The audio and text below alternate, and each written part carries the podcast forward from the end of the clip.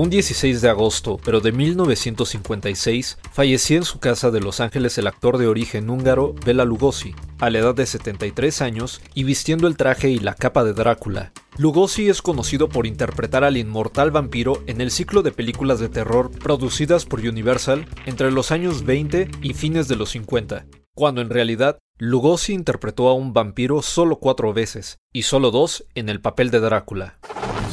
Institute. Masterpiece, Your Life.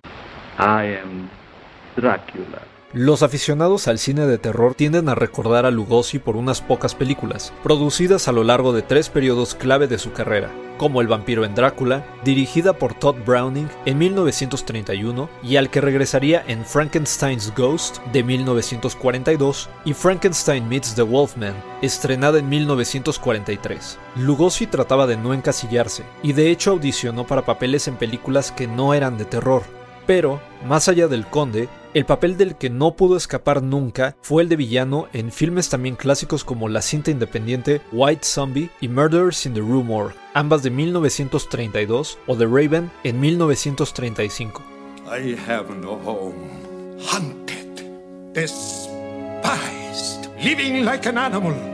The jungle is my home y sin embargo, serían los papeles que interpretó en el crepúsculo de su vida en cintas de bajo presupuesto como Glen o Glenda, Bride of the Monster y claro, Plan 9 from Outer Space en los 50, y que Tim Burton retrata con entrañable afecto en su película de 1994, Ed Wood, las que habrían de quedar allí como testamento de un actor tan fallido como extraordinario.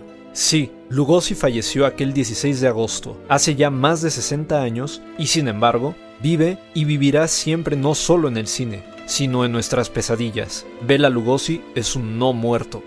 Guión de Antonio Camarillo y grabando desde casa, Arturo Pedraza. Nos escuchamos en la próxima cápsula SAE.